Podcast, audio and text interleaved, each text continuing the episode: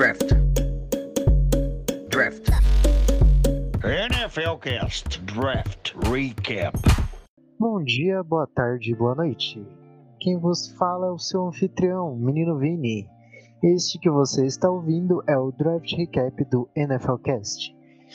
E no capítulo de hoje, ou de agora, iremos falar sobre o draft do Los Angeles Chargers. E comigo eu tenho a ilustríssima presença de seu Carlos. Fala menino Vini, bom dia, boa tarde, boa noite, ouvinte que está aí acompanhando a nossa saga, nossa série de recaps, chegando aí para falar do Chargers da massa, né? Exato, Chargão da massa. Não é Dodge, mas é Charger. mas vamos lá, sem mais nem menos, sem mais delongas, sem enrolação, vamos ao que importa. Los Angeles Chargers com a primeira escolha, no primeiro round, a escolha de número 13, número cabalístico, escolheram o tackle Rashawn Slater de Northwestern. Na segunda rodada, com a escolha de número 47, selecionaram o cornerback Asante Samuel Jr. de Florida State. Na terceira rodada, com a escolha de número 77, selecionaram o wide receiver Josh Palmer de Tennessee. Na terceira rodada ainda, na pick de número 97, selecionaram o Tyrande Trey McKitty de Georgia. Na quarta rodada, a escolha de número 118 selecionaram o Edge Chris Humphrey II de Duke. Na quinta rodada, com a escolha de número 159, selecionaram o tackle Brandon James de Nebraska. Na sexta rodada, com a escolha de número 185, selecionaram o linebacker Nick Neiman de Iowa.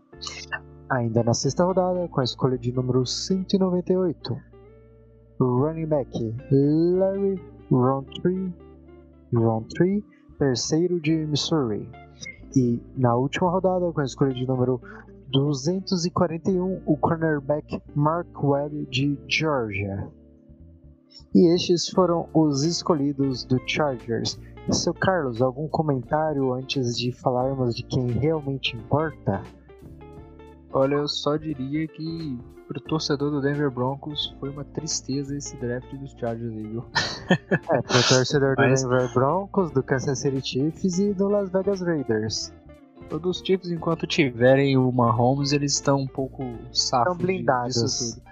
É, mas, assim, os Chargers estão num caminho muito certo aqui, indo por uma reconstrução bem interessante e que vai acontecer de forma bem rápida também, né? Mas vamos ao que interessa, vamos falar dos nossos meninos novatos da classe de 2021. Tu quer começar por quem, menino Vini? Vamos começar por ele, o monstro, o homem, a pequena máquina agrícola que nem é tão pequena assim. O Tackle, Sean Slater, diretamente de Northwestern. Ele eu vou deixar pro senhor, nosso especialista de tackles. Por favor, seu ah, é. comece. Especialista da turma do bife, quem dera, hein?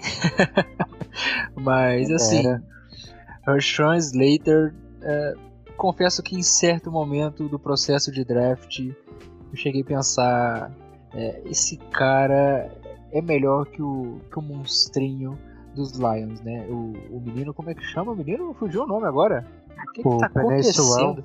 O Penei Suel. Confesso no, que em algum momento. passado foi você que esqueceu, é. dessa vez fui eu. É. Oh, eu, perdão, é, inverti. O Olha, contrário, é, o contrário.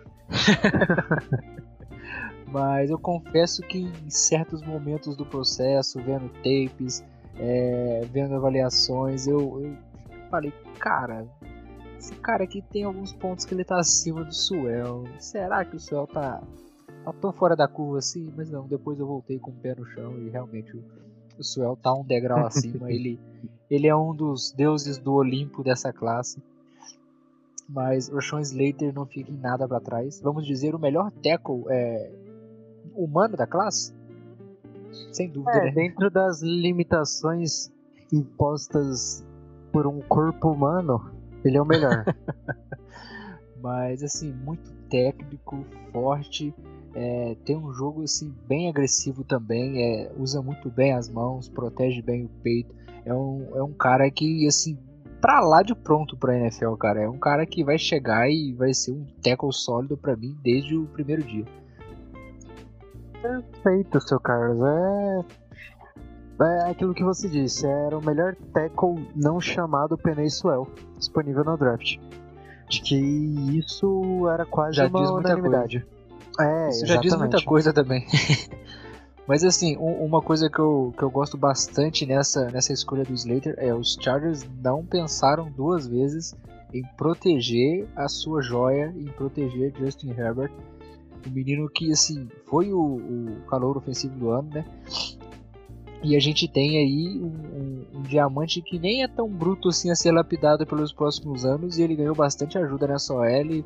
Chegou Corey Linsley na, na Free Agents. É, então o menino não tende a sofrer tanto assim neste ano de 2021. E pode dar um salto aí é, impressionante de produção. E a gente espera que aconteça. Como fã de NFL, como fã dos Broncos, eu tô agonizando. Até porque torcer contra não vai adiantar. É, não é, vai. E, e, assim, a, a, linha do Chargers até que era interessante, né? Já, já na temporada passada, não era um setor extremamente preocupante. Muita gente realmente cravava que o Chargers provavelmente iria de tackle, né? Caso sobrasse algum nome interessante na pique deles, mas para reforçar, né? E cara, um, um prospecto que nem o Rashan Slater fala tranquilamente que não é um cara que você vai ver todo ano. Por exemplo, é, na classe do ano passado, que nós tínhamos o Reeves, Beckton, o Austin Jackson, o. Putz, agora esqueci aquele de, de que foi draftado pelo Giants. Que pra mim era até o melhor da classe. Giants, caramba, também me fugiu o nome. Minha memória está terrível. É, a memória tá podre hoje, mas. É, eu acredito que se o Rashan Slater, por exemplo, estivesse na classe do ano passado, ele seria o meu tackle número 1. Um. Olha, eu não diria o número 1, um, mas acho que ele seria top 3 meu facilmente. Ah, cara, pra mim ele seria o número 1. Um. É que agora fugiu o nome do tackle do Giants, que foi uma das melhores picks que eles fizeram nos últimos 5 anos, fácil. Cara, que é, droga. Foi, foi até uma, uma grande surpresa a escolha ser certeira por parte do, do nosso menino do lá, o GM, o, o David Guerrero. E, e Mas, eu lembro assim, que a gente conversou muito né, sobre isso ano passado e era até um consenso entre nós, que ele era o melhor tackle da classe. Sim, sem dúvida. E eu acho que assim, o, o, os Giants acertaram muito naquela escolha, é, tanto quanto o, os Chargers acertam aqui. É, pegaram o que, o que para muitos era o, o, segundo melhor tackle da classe, o, os uhum. Chargers, e, e, o, e o Giants naquela oportunidade pegou o que era o melhor tackle da classe. Para muitos, né? O, outros tinham um menino de Cleveland como esse cara, mas é, é, uhum. é um nome para é o Andrew Thomas. Andrew Thomas. Giants. Caramba, muito obrigado, seu Carlos. Nossa, eu tava viajando aqui Pensei em 50 nomes e nenhum dele era Andrew Thomas.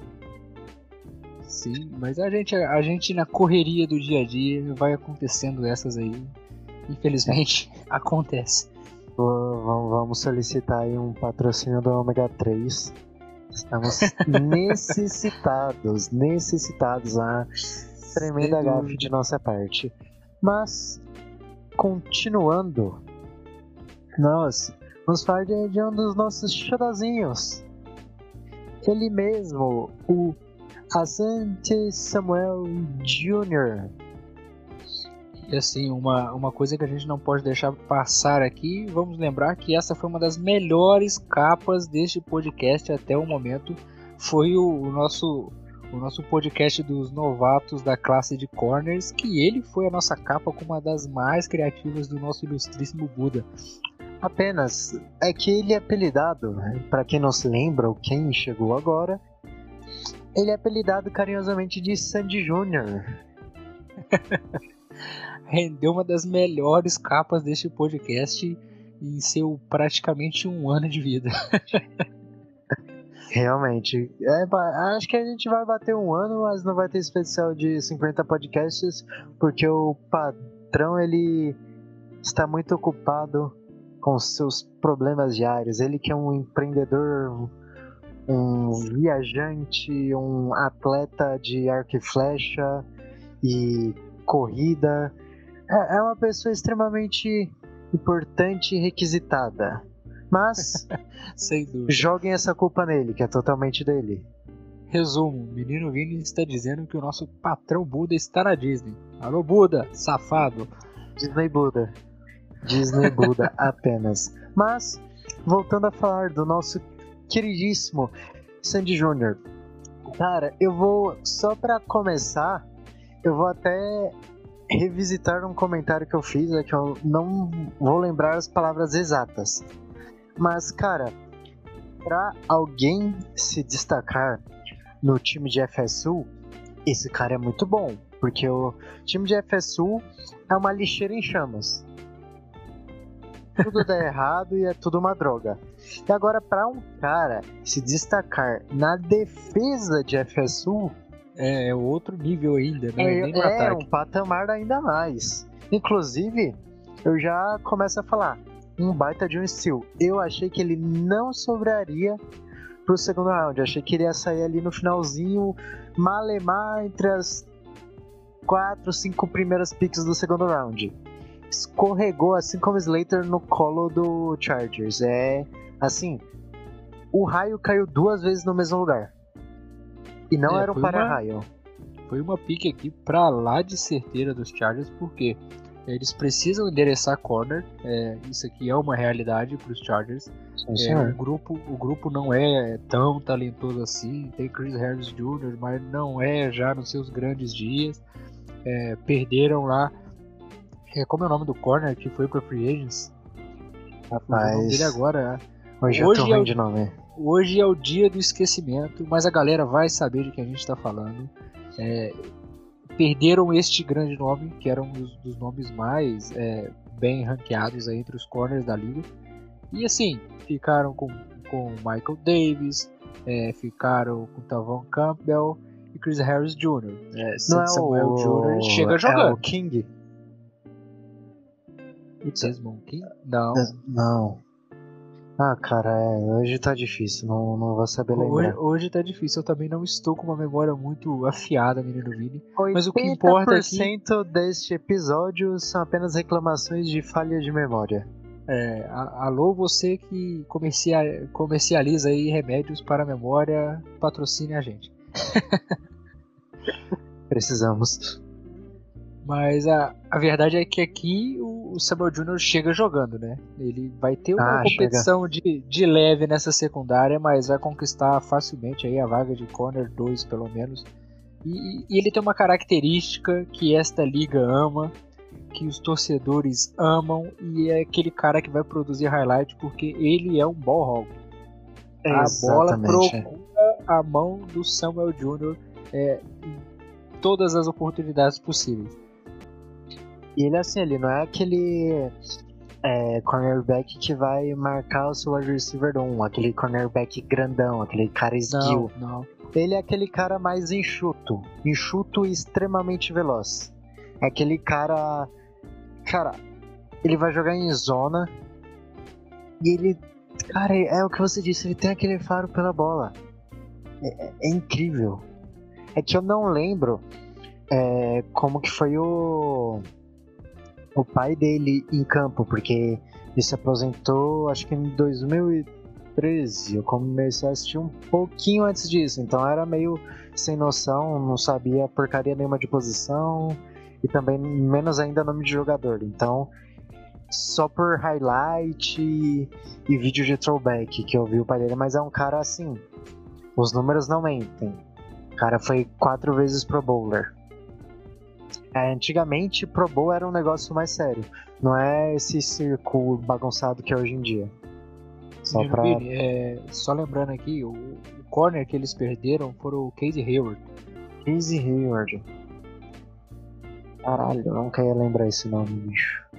E assim, só completando sobre o Samuel Jr., é, ele é um cara que tem o faro pra bola, igual tu complementou aí. Uhum. E para alegria do torcedor, ele joga numa divisão com Drew Locke e Derek Carr. Tem, tem, tem aqui. Ah, não, Derek Carr nem tanto, para. Mas o Drew Locke é, é aquele cara. Meu, manda um zap pro Texugão. Falou, cara, pô, quero dar uma inflada no meu número de interceptação. Me, me fala aí uns trejeitos do Loki aí, que eu vi que você. Você deita e rola em cima do cara. Quero só ter umas diquinhas pra quando eu for lá no Mile High, ou ele vier aqui no SoFi, eu vou mandar ele de volta pra casa triste. Mas é, é, é- é complicado pro torcedor do Denver Broncos aqui e também vai ser pro torcedor dos Raiders, mas vamos lá. É, eu acho que é um, um encaixe interessante nessa defesa. A defesa também vem passando por certa é, reformulação. Trouxeram o Kenneth Murray na última, na última classe. Perderam nomes im- importantes aí. É, perderam o, o Ed lá. Como é que chama o Ed, cara? Ah, meu Deus do céu. O que, que tá acontecendo hoje nesse podcast? O, o Melvin Ingram? Melvin Ingram. Perderam o Melvin Ingram, agora eles têm basicamente o, o Joey Bosa como um, um cara para ser realmente um pass rush que vai fazer aquela pressão, vai impactar no, no, no pocket do adversário. Porque hoje o, o outro edge seria o Jerry Tillery. Que teve seus flashes o ano passado, mas não dá para botar aquela expectativa toda. Vamos ver no, no, no que vai dar essa defesa aí, mas também está no caminho certo, assim como o ataque dos Chargers. É, Esse time, olha, o torcedor de LA pode esperar um futuro muito bom, a não ser que aquela famosa zica dos Chargers com eles mesmos venha acontecer de novo, né? Realmente. Mas agora assim, voltando um pouco mais pro, pro jogador, né? é, fugindo um pouco do aspecto geral, é, muita gente tinha um, um receio dele por ele ser um cara pequeno para a posição, tanto em altura quanto em peso, né? Ele tem 1,77 ele pesa em torno de 80 quilos. Então muita gente acabou escorregando o board de muita gente devido a isso. Só que, cara, ele me lembra do próprio companheiro de equipe dele, Chris Harris Jr. É um cara com tamanho muito subestimado e que tem um faro pela bola. E extremamente inteligente. E Sabe um cara que veio de classes é, recentes aí que lembra muito ele no físico, não no estilo de jogo? Hum. Denzel Ward. cara, Também não é o corner mais alto da história do planeta, não é o cara mais físico e, e sabe jogar com o seu tamanho, sabe, é inteligente atacando a bola também. É, e eu acho que eles são bem semelhantes nesse sentido. cara, assim, e assim, muita gente. E outro, outro aspecto que eu lembro porque ele é parecido com o Chris Harris Jr., que ele tacleia muito bem. Muito bem mesmo. E geralmente, né, esses cornerbacks mais ball hawk não, não são aquele primor no tackle. Já ele não. Alguns têm até nojinho, né? Exatamente, mas assim, ele é muito bom tackle. A única coisa que, sabe, é um pé atrás, mas nem tanto por ele ser um cornerback, é que ele não é tão bom contra o jogo corrido, né? Porque, por exemplo, se ele for é, tentar bloquear um running back um pouquinho mais robusto, um pouquinho mais forte, ou um- uma besta de stiff arm como o Derrick Henry, cara, ele vai passar vergonha. É, vai ser uma competição um pouco desleal se for um Sim, Henry. extremamente. Se for o Derrick Henry, é extremamente desleal. Mas, por exemplo, é, acredito que ele possa ter um pouco de dificuldades, por exemplo, para daqui a um Josh Jacobs da vida, um, um Melvin Gordon, que são caras assim que são troncudos e é um tanquezinho. Toma teco e tá levando. É, a Mas- divisão tende, tende a ser uma divisão também de um jogo terrestre bem interessante, né? É, Exceto o do Clay- Chiefs. o- Não, mas o Clay Edwards e Lera, eu acho que com a saída do Bell, e ele não vai Mas ter tanta competição no fez- backfield. Nem teve. E- dif- O que, que o Bell É, fez? Agora me fala. Só roubou, só pra roubou snap. Só roubou snap, porque Roubou não conseguiu snap pra aparecer. fazer cagada. Exatamente. Então eu acho que o Hilaire vai ter mais volume. Eu acho que o jogo dele vai parecer um pouco melhor nessa temporada. Eu acho que o, que o Ah, Andy ele Reid deve é- evoluir, com certeza. É. Deve evoluir. E eu acho que o Andy Reid vai querer utilizar também um pouco mais esse jogo terrestre com ele. E assim, os Broncos também vêm com o jogo terrestre mais forte. Tem o Melvin Gordon, o trouxeram o Javonte Williams. Williams. que é outro cara também ruim de taclear, viu? E também tem lá em, em- em Vegas o nosso querido Josh Josh, Jacobs. Jacobs. Que é um Exatamente. monstro. É, só precisa ficar saudável, né? Saudável é uma máquina. É um É, tratorzinho. O problema da saúde dele eu, eu coloco mais. na- não, tipo, o problema em si não é a saúde dele, é mais o, a sobrecarga. Porque os É, outros ele- running backs do elenco de, do Raiders é só pra fazer elenco e de E enfeite. assim, ele, e assim, ele já vinha com, com essa sobrecarga desde de Alabama, né? Ele já vinha Uhum. do college com, com Sim. isso e já tendo problemas de lesão e não foi assim dosado, vamos dizer, os snaps em Vegas na última temporada. Ele acabou sofrendo um pouquinho mais. Sim, senhor.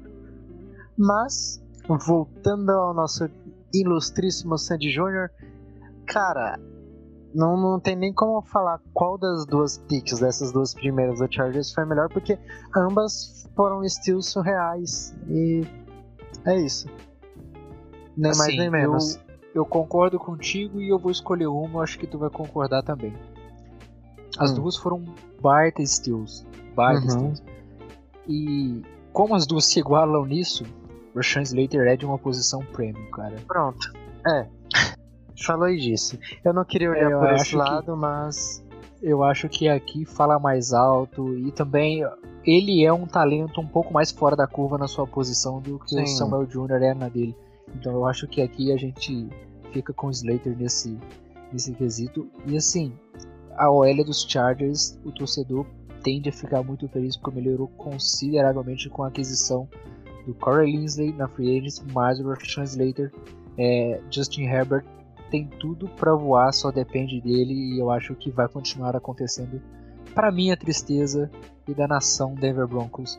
Mas aqui o que importa agora é os Chargers e vou dar uma dica pra galera aí. Estão esquecendo um pouco do Austin Eckler no Fantasy. Isso meu que eu ia amigo, falar. meu amigo, esse cara vai voar. Eu tô avisando. Então, Austin Eckler não fez uma temporada tão incrível ano passado, porque ele perdeu o quê? Metade da temporada, mais ou menos. Então, ficou bem prejudicado os números dele. E logo que ele voltou, ele voltou meio devagar, mas depois ele meio que engatou e foi embora. Exato. E agora ele pessoal tem esquece e agora ele tem disso. ajuda. Então, e agora ele tem ajuda de do melhor tackle humano da classe, mais a excelente aquisição de, de um center que, que é muito bom o Corey. Exatamente. Exatamente. Bom. Como que eu posso dizer? Boa- bons tempos virão para os torcedores dos Superchargers. É só alegria agora, pessoal. Mas chegamos ao fatídico momento. Seu Carlos, considerações finais? Abraço pra mamãe, titia, o cachorrinho e o gatinho? Ou não? Grande abraço para você, ouvinte, que tá aí semanalmente com a gente, ouvindo dois, três apps por semana aí nessa loucura de, de produção que a gente tá fazendo aí. A gente prometeu e vai cumprir a nossa série, tá chegando aí, já passamos da metade, na verdade, passamos consideravelmente da metade. Então, muito obrigado a todos vocês, um grande abraço e continuem dando aquela moral pra gente nas redes sociais, que fortalece muito. É isso aí, pessoal. Apenas agradecer. E em breve estaremos de volta. Até mais.